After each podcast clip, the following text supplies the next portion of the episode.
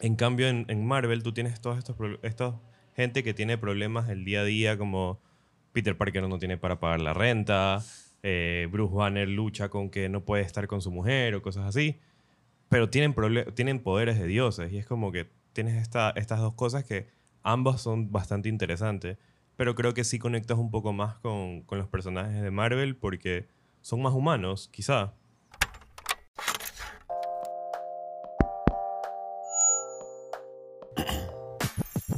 Profesiones requieren cierto grado de creatividad para resolver problemas del día a día. Y detrás de cada idea creativa existe un proceso, Es por eso que en Caro Sello buscamos explorar estos procesos. porque somos curiosos y nos intriga conocer la forma de pensar de los demás. Y qué mejor manera de hacerlo que conversarlo con amigos y como amigos.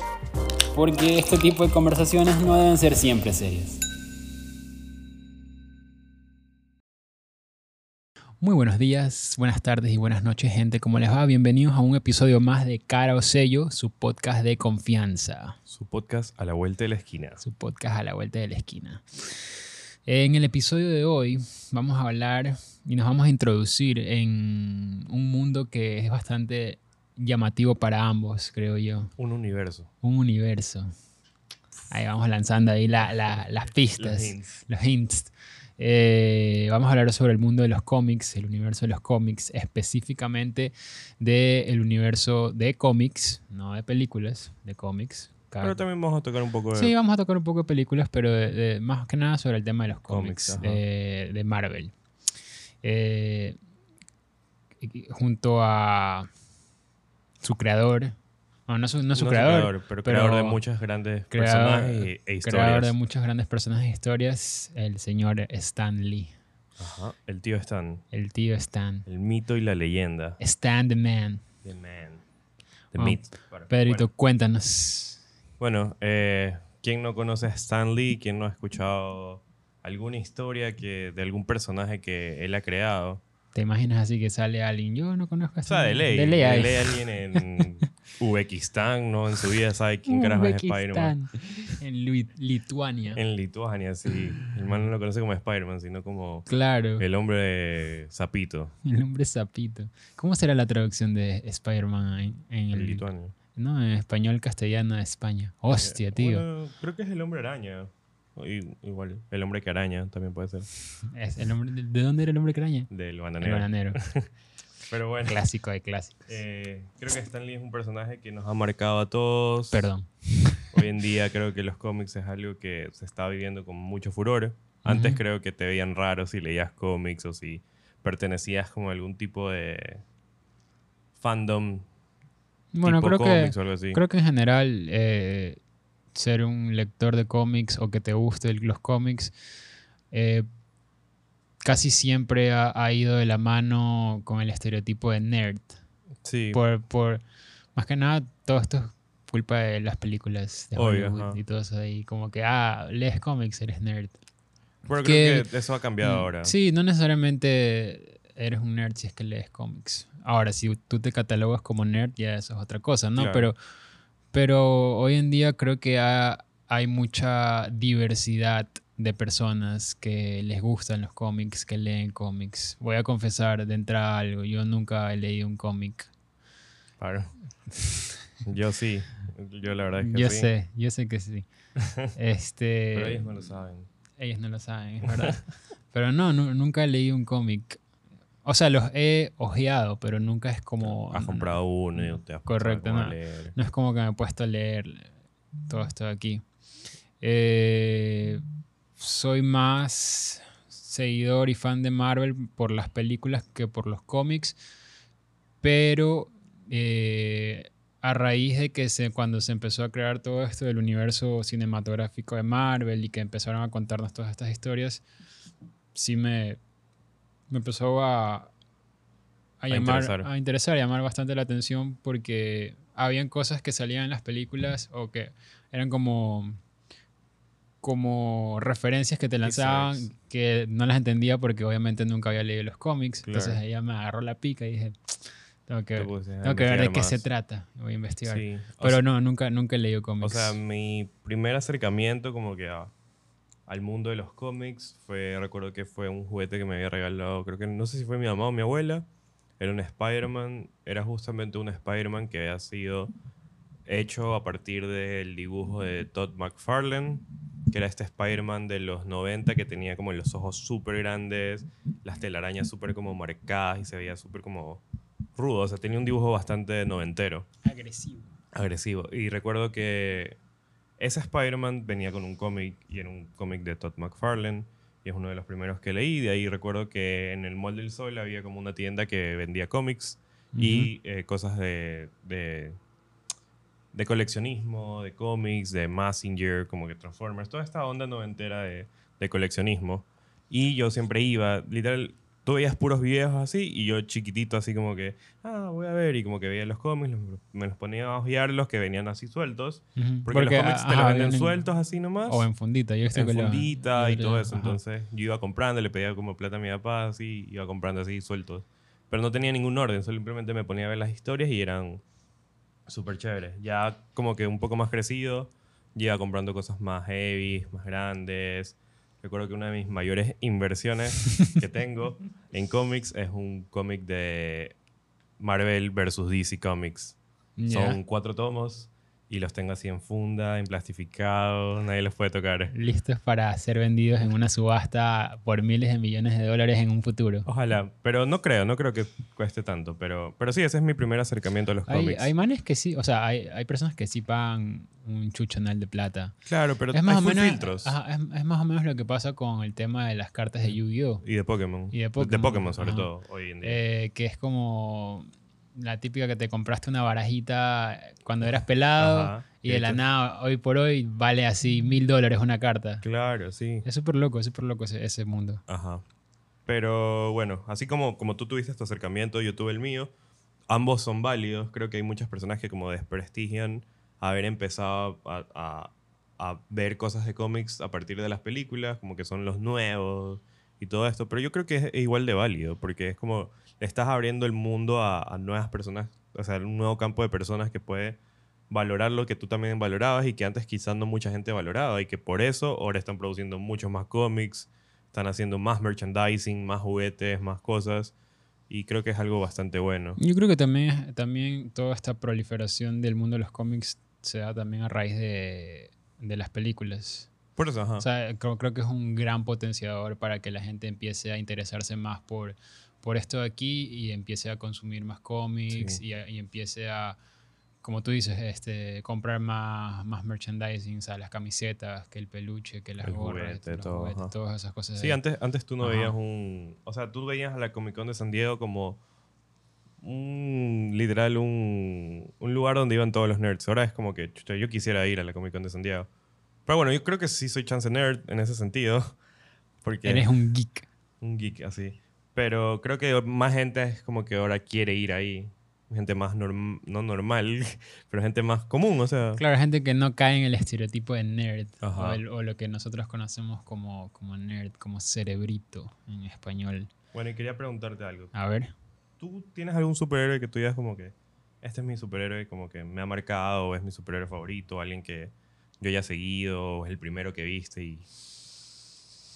Mm, una buena pregunta, la verdad. Eh, uno de mis personajes favoritos de Marvel creo que es Iron Man. No es con el que me identifico yo como, como persona. No eres un borracho. No soy un... No soy un Bueno, estás tomando corona ahorita. Y estoy con una camisa, camisa playera. Todo así. a Medio lo- playboy. a lo, a lo douchebag. No, no.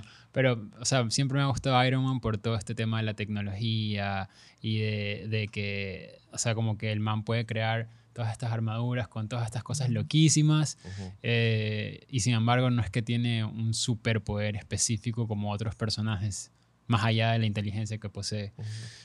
Pero es uno de mis favoritos, pero no es con el que me identifico. Yo creo que un superhéroe con el que me identificaría podría ser eh, Capitán América, por el tema de, de los valores eso aquí. Es como que Claro. súper correcto, súper como... Es súper tú. ajá. Todo, todo, todo por la, todo por la derecha, todo, todo Ajá, ajá. por, por el, el camino del Señor. No, no, sí, sí, sí. Ahorita que lo dices como que de una me hizo click y sí, sí se siente bastante tú.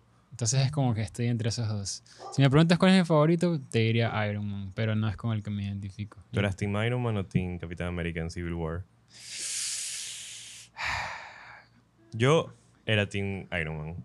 Yo también, me gustaba más, pero porque me gustaba más el, el- lo- los que, por todo este tema. eh, yo creo que más, lo que más me, me- me enganchó fue que fue con esa película en la, con la que presentaron al Spider-Man de, del Ah, universo ya, de de Marvel, Holland, el sí. de Tom Holland. Y fue como que dije, uff, marica, aquí es, aquí es. De aquí soy. Aquí soy. Y sí. Y además, bueno, creo que Spider-Man es uno de los personajes más icónicos también, porque creo que es el personaje que más cariño, eh, con el que más cariño Stan Lee Sí, creó. Y creo que es como uno de los personajes que todo el mundo ama. O sea, creo que no hay nadie en el mundo que odie a Spider-Man, excepto sus villanos.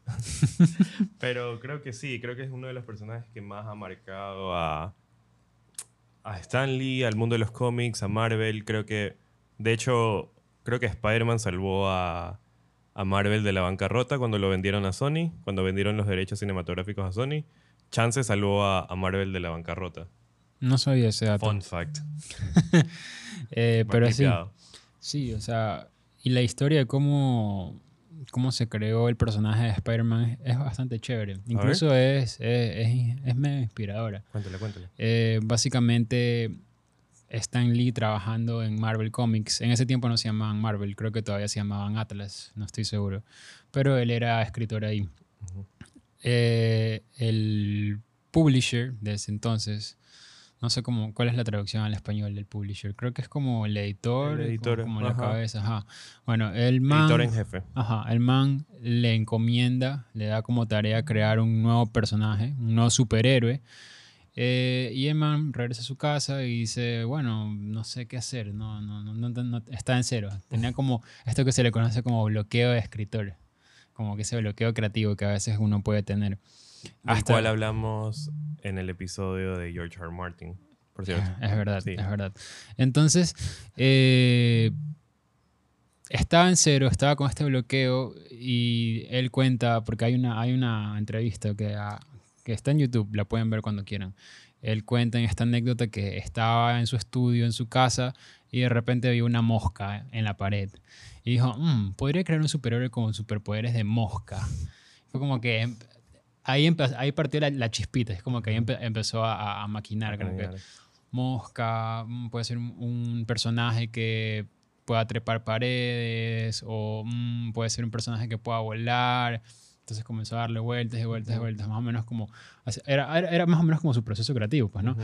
Entonces dijo, bueno, creo que sí, lo voy, voy a hacer un personaje que pueda trepar paredes, que pueda no volar, pero como deslizarse. Entonces pasó de mosca a araña. ¿Cómo, cómo, cómo le llamo? Flyman, Mosquito Man. Y todo esto está en la entrevista, Está por si bueno acaso. Mosquito Man. Sí, hasta que dio con el nombre de Spider-Man.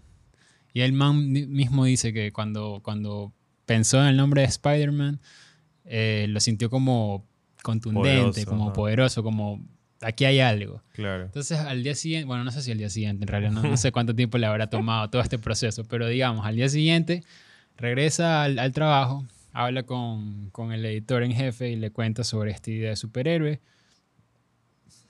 le cuenta los superpoderes, le dice también que no solamente es un, es un superhéroe, o va a ser un superhéroe que tiene estos poderes, sino que también es un adolescente. Y aparte de que es un adolescente, tiene problemas de adolescente.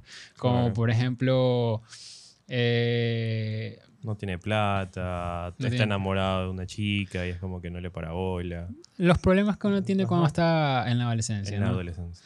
Eh, a lo que su jefe le dice, básicamente, esto es basura. Esto no se parece a, nada a lo- a lo- al arquetipo de, de superhéroe de ese entonces. y le rechaza la idea. Sin embargo, y esta es la moraleja que él deja dentro de, la de esta anécdota que cuenta, es que no permitió que este, este rechazo sea el final de la idea, sino como que dijo, yo creo que esta idea tiene potencial. Creyó en su idea, creyó en el potencial que, pod- que podía llegar a tener esa idea y, y siguió maquinando y siguió dándole más como definiendo más, dándole más desarrollo al personaje, como un, un nivel más de profundidad a lo que vendría a ser la personalidad de Spider-Man ya mucho después. Y Spider-Man es lo que es ahora, Hoy en día. hoy en día, por, por esto de aquí. O sea, el man nunca se rindió, como que siguió adelante. Y eso es una de las cosas que él dice. Dice que si genuinamente tú tienes una idea y crees que tiene potencial, eh, Tienes que luchar por tienes ella. que luchar por ella, básicamente, y- Ujú. y, y darle y darle y darle hasta conseguirlo. No siempre va a funcionar. Van a haber ideas Claro. que sí, van a haber ideas que no, pero lo importante es que no te des por vencido al primer rechazo. Claro. Sí, yo creo que algo importantísimo de los superhéroes que ha creado como Stan Lee es que son bastante humanos. Como que, por ejemplo, eh, Los Cuatro Fantásticos, eh, Bruce Banner, como que todos los personajes que crea Stan Lee son bastante humanos. Y algo que yo leí hace tiempo, no sé si lo leí o lo vi en algún video, y que lo comparaba, no en mal rollo, sino que lo comparaba con los de DC, es que tú en DC tienes estos superhéroes como Wonder Woman, tienes a Superman, a Green Lantern, que tienen todos estos poderes como de dioses. O sea, son gente que, que- son poderosa, pero que buscan de cierta manera la humanización. En cambio, en, en Marvel tú tienes todos estos, estos gente que tiene problemas del día a día, como Peter Parker no tiene para pagar la renta, eh, Bruce Banner lucha con que no puede estar con su mujer o cosas así, pero tienen, tienen poderes de dioses y es como que tienes esta, estas dos cosas que ambas son bastante interesantes, pero creo que sí conectas un poco más con, con los personajes de Marvel porque son más humanos, quizá.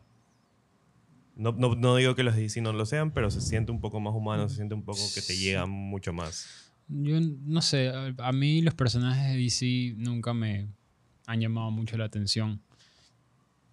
Justamente, yo siento que, a ver, ¿qué pasa?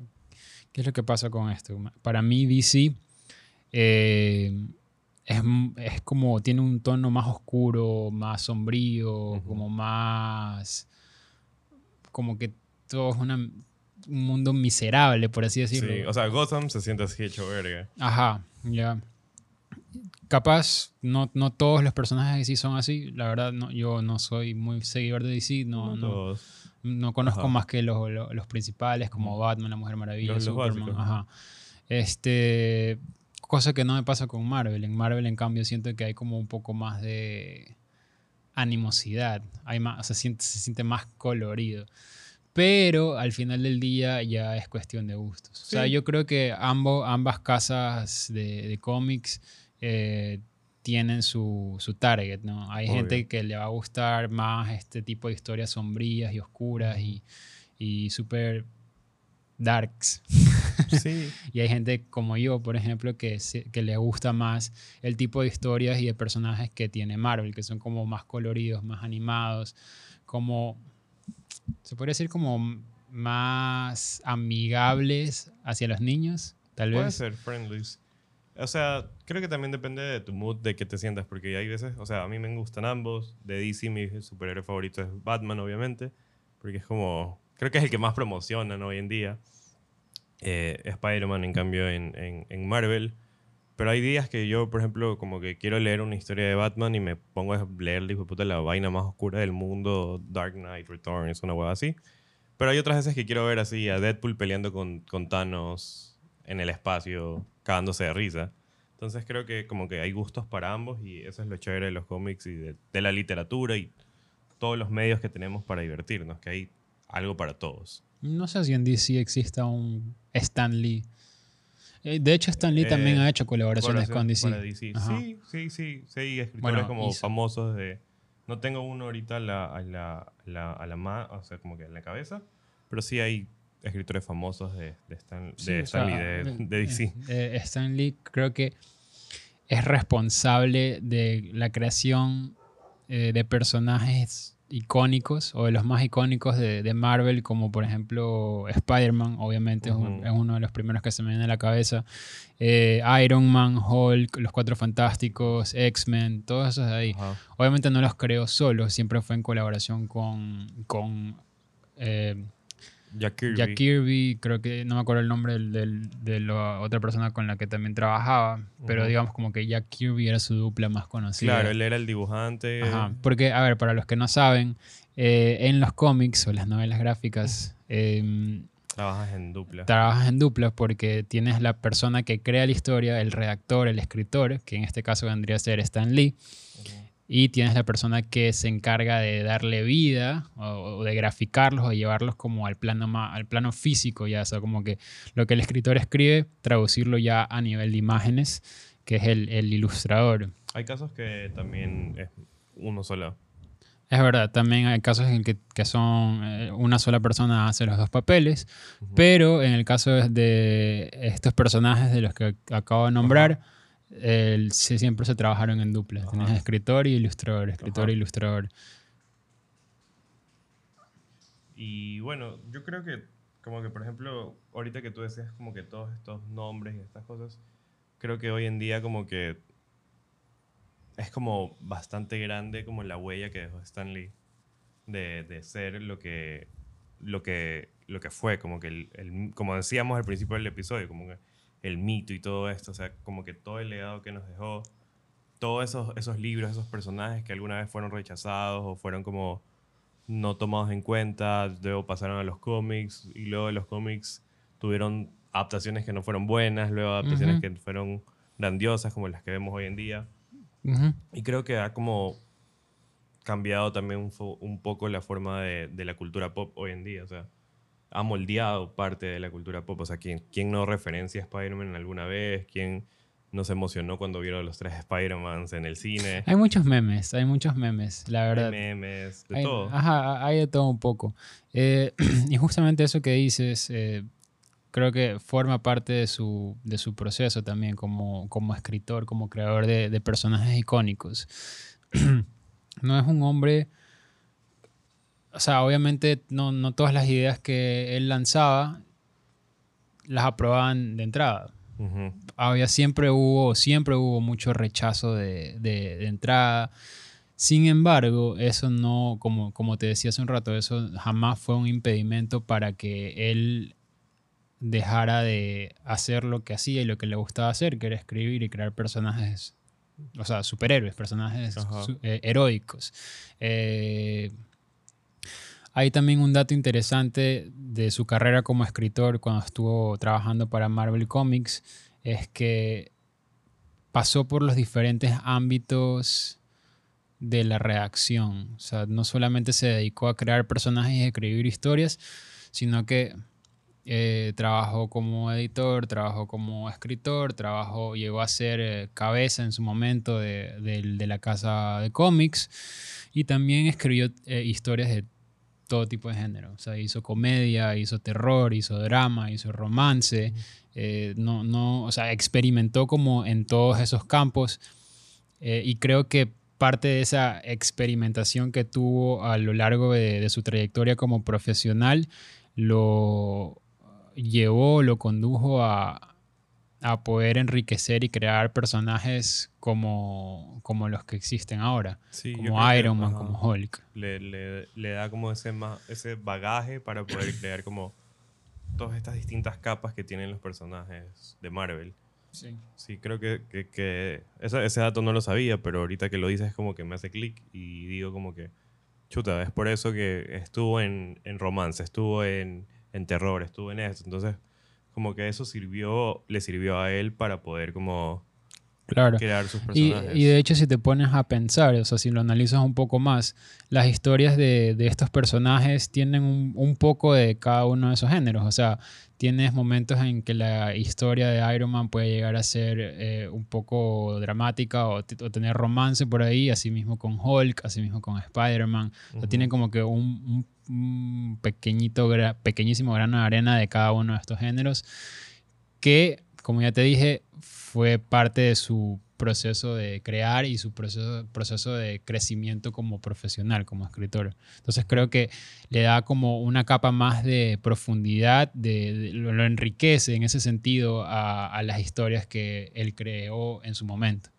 Ujú. Entonces sí. ¿Quieres saber un fun fact? A ver, lánzalo. Todos los personajes de, de Stan Lee tienen el, la misma inicial en su nombre y en su apellido. Peter Parker, Bruce Banner, eh, Reed Richards, Susan Storm, Sa- sa- ¿Sabes Y- qué? James Jonah Jameson. Eso lo vi en Big Bang Theory. Yo también, eso te iba a decir. Eso te iba a decir. Ahorita que lo Pero no sé si ustedes. Ah, es verdad, puede ser, ¿no? Entonces, Ahorita que lo dijiste, me, me acordé de justamente de ese episodio en el que Lo, hablaban. lo dije tal cual, por si acaso. eh, lo- que hablaban de, de- de- de este dato curioso, de que como que todos los personajes creados por Stan Lee tienen la, la doble inicial, como que Peter Ajá. Parker y todo Pues eso aquí. bueno, ajá. Ajá.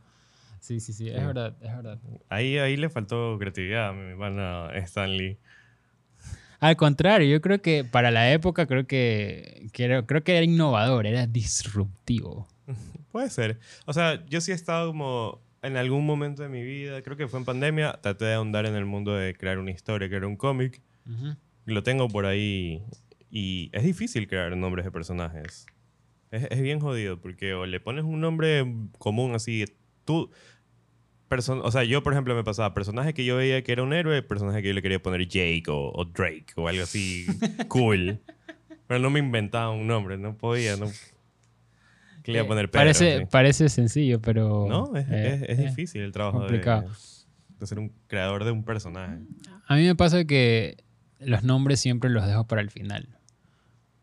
Porque, ah, Después de que construyes toda la historia. ajá, como sí. que en ese, en ese proceso de estar escribiendo o creando algo, o un guion, una historia, lo que sea, eh, van surgiendo más ideas, más ideas. Claro. Porque a medida que tú ah, progresas en, en un trabajo, como que en, en una tarea que, que estés haciendo, o el- en algún producto que estés creando, como sí o sí, por regla general, eh, y porque nuestro, nuestra cabeza, nuestra mente funciona así, se te van a venir más ideas a la- a- Plena. a- a- en ese momento. No todas van a ser buenas o no todas van a servir para lo que estás haciendo, pero eh, ese, ese proceso de, de como que estar en ese, en ese rush creativo, como que escribiendo, editando, diseñando, lo que tú quieras, eh, siempre te, te vienen más ideas y entonces ahí es cuando empiezas a experimentar. Agarras, agarras un poquito de esta idea, agarras un poquito de esta otra Claro, es que idea. le estás dando como más personalidad, estás nutriendo a la, Lo a estás la historia. La, la Ajá. palabra que utilizan mucho en, en publicidad es pulir. Tienes que Y- pulir. ajá. Y es como que solitos te, te salen los nombres o las cosas que, que- que necesitas.